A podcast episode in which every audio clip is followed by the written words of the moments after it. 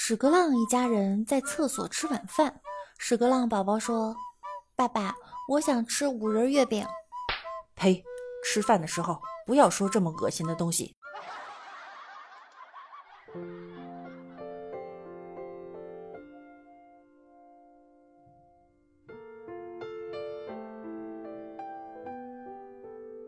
嗨，手机前的你今晚好吗？欢迎来到万事屋。中秋节到了，大家今晚吃大餐了吗？现在的你是不是躺在被窝里，赏着窗外的月光，在听六六的节目呢？关掉你的手机，慢慢闭上眼睛，想想我，想想月饼，你会发现我和月饼一样可爱。六六在此祝大家中秋节快乐！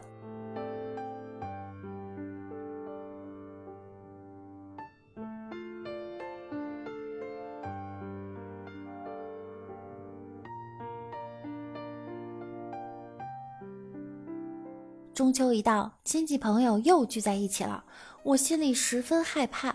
不是因为七大姑八大姨一直叨逼叨的问你有没有对象啊，工作稳定了吗，收入如何呀，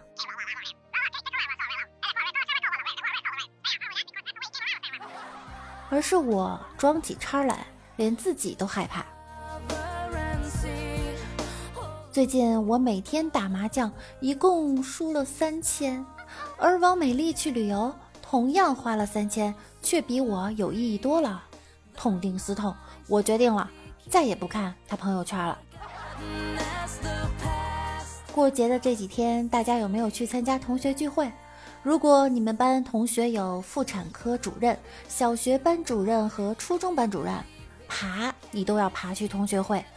你混的普通没关系，要为下一代加油。话说，一同事。每年到八月十五准时拉肚子，并且都要拉上好几天，而且狂泻不止的那种。众人皆以为其灵异体质发生的灵异事件。后来另一个同事亲自和那个同事过了次八月十五，才发现他吃月饼的时候喜欢把月饼切开，然后把随月饼附带的脱氧剂或者是干燥剂撕开，撒在上面。李大脚去吃饭，饭店里人特多，一对小情侣实在找不着地方了，就拼桌坐在他对面。说实话，那女的长得真漂亮，李大脚就多看了两眼。那个男的发现了，他很鄙夷的看了李大脚一眼，啪嚓往桌子上放了一个宝马的车钥匙。李大脚往前一看，哼，宝马吓唬我。李大脚啪嚓往桌子上放了个玛莎拉蒂的车钥匙，然后。啪嚓啪嚓啪嚓，布加迪、宾利、劳斯莱斯、卡宴、法拉利，好几个车钥匙，他都摔在桌子上了。沉静了片刻，那男的死命拽着那个眼睛越来越亮的美女走了。真的是，大过节的，你们跟一个配钥匙的装什么装？生活就是穿不进 x S，买不起 x S。李大脚过节的时候去相亲了，我听说你条件挺不错的，也不是什么鸿星尔克，喜欢你的人应该也不少啊，怎么来相亲呀？别提了，之前处过几个，但不过他们都喜欢标致啊、丰田呐、别克，不太合我胃口。没想到你懂得还真不少，我倒是觉得呀，试吃挺重要的。省得买回去以后还没法退货，真的呀，美女，你看咱俩聊的这么有缘，不如咱们换个地方仔细谈一谈。那你也得知道是谁推荐管仲当宰相的才行。哎呀，这个这个有点太难为人了，我我我还是算了吧。哎，你等等，别走，我可是王守义的传人。那既然这样的话，我就给你一次机会。于是李大脚送给了女生两个礼物：一本新华字典，一盒好六派。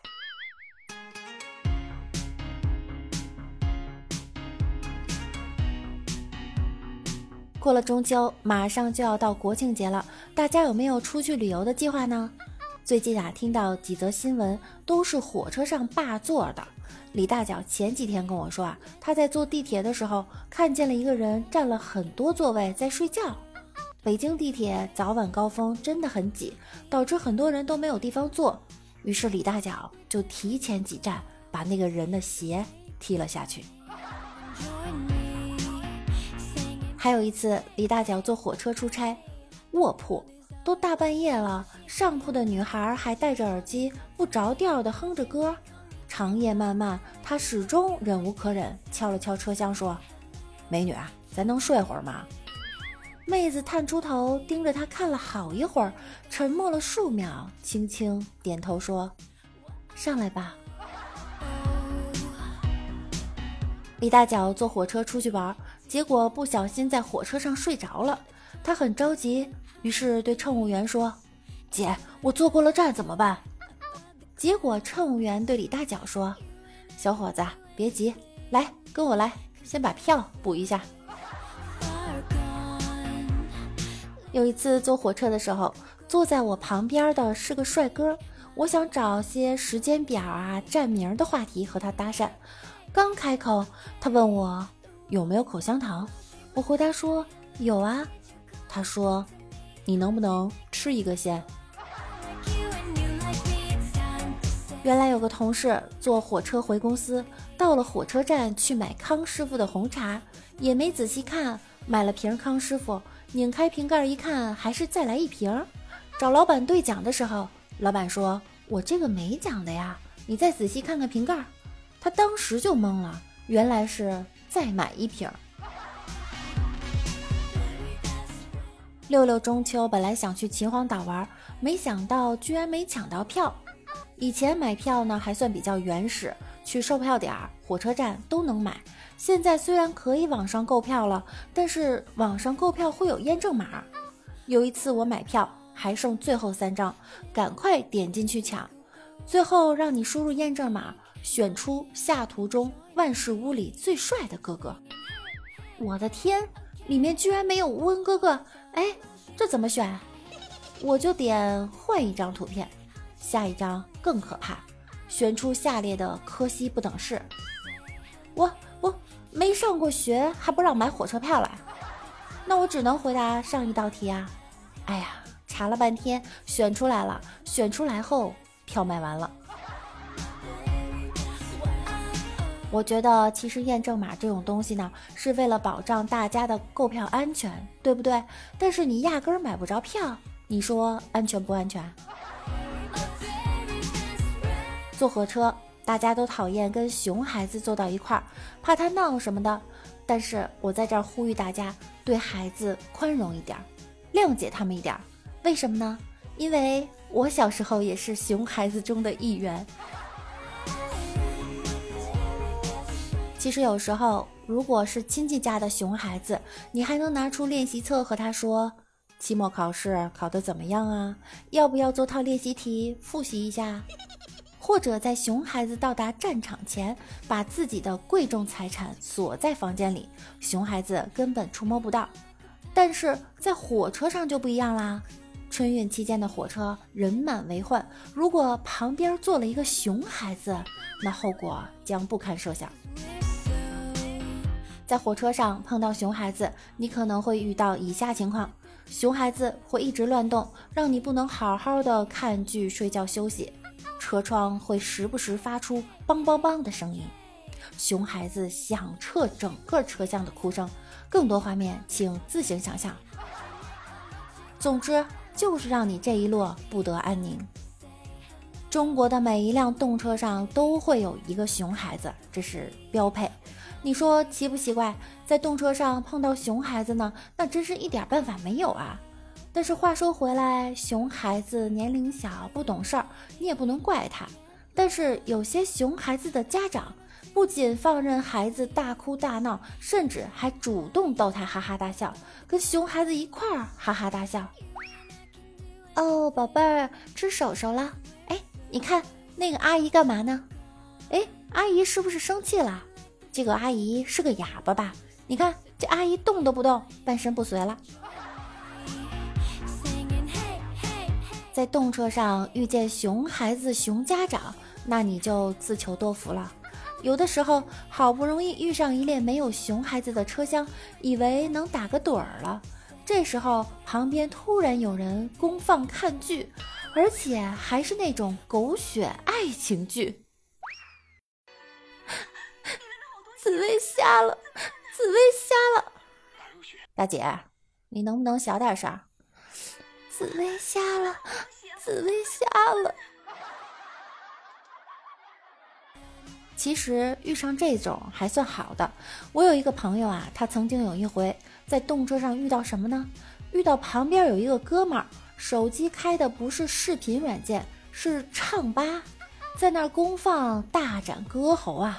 哎，难忘今宵，难忘今宵。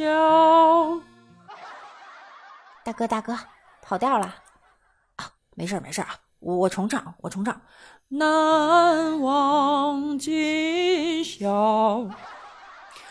滚！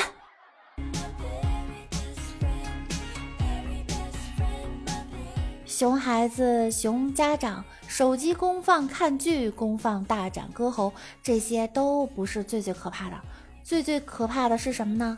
六六，我遇上一回，我有一次啊，在动车上遇到一群大爷大妈同学聚会。集体出游，公然把座位全都凑到一块儿去了，还分了好几波斗地主。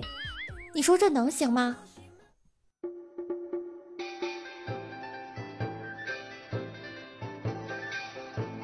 对勾，对 K，，对二，炸！哎，大爷，你们能不能小声一点？你个小丫头片子，不能戴耳机吗？啊我相信大家都和六六一样遇到过同样的情况，明明是别人没素质，还被反过来理直气壮的问我为什么不能戴上耳机。一个安静的乘车环境本就是我们每个乘客应得的，不过对于这些没有素质的人，有的时候真想收拾他们一下。曾经遇到一个妈妈带着自己五六岁的儿子，那是我见过最懒散的母亲。这不是重点，本来大家都在随意聊天，小男孩突然过来把我的裙子一掀。好吧，我穿了安全裤，并没有走光，但是这位妈妈并没有给我道歉，也没有带走她的孩子，那我只能蹲下给小朋友一个微笑，哼哼拉下他的小短裤。有一次，旁边的孩子特别吵。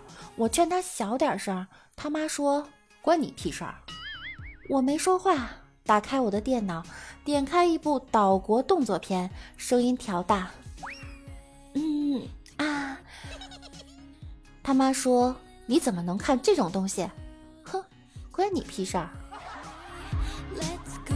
小妹妹，你的挂件儿挺好看的，我家宝宝想要，你看它这么小。阿姨，您的项链也挺好看的，我也比您小这么多。我一朋友在快餐店，东西已经放在桌子上了，过去拿吸管的时候，回来桌子就被几个小孩占了，让他们离开，嬉皮笑脸的说不。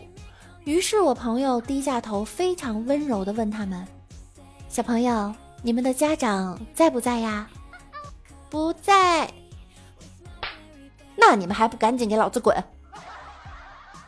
吓哭了好几个。姐姐，我想喝这个。哎呀哎呀，孩子别瞎要。好，给。哎呀哎呀，还不快谢谢姐姐！姐姐，我想吃小饼干。给。姐姐，我想吃果冻。给。姐姐，这是什么？嗯，我也想吃。给。就这样。一个陌生的熊孩子吃光了我所有的口粮，还是在他不懂事儿的家长的注视下。哼，我微微一笑，拿出曼妥思加强型薄荷糖。小朋友，要不要尝尝这个？请不要以小孩子淘气不好管为借口而放任孩子肆无忌惮。有教养是父母最大的义务，毕竟你不能遇到每个人都是善良的。你们有没有遇到过熊孩子闹腾的烦心瞬间呢？熊孩子是不是应该严厉应对？对此大家怎么看？欢迎在节目下方踊跃留言。好了，又到了要说再见的时间了，大家要积极留言和转发哟！记得要订阅我的专辑《万事屋》，点点关注。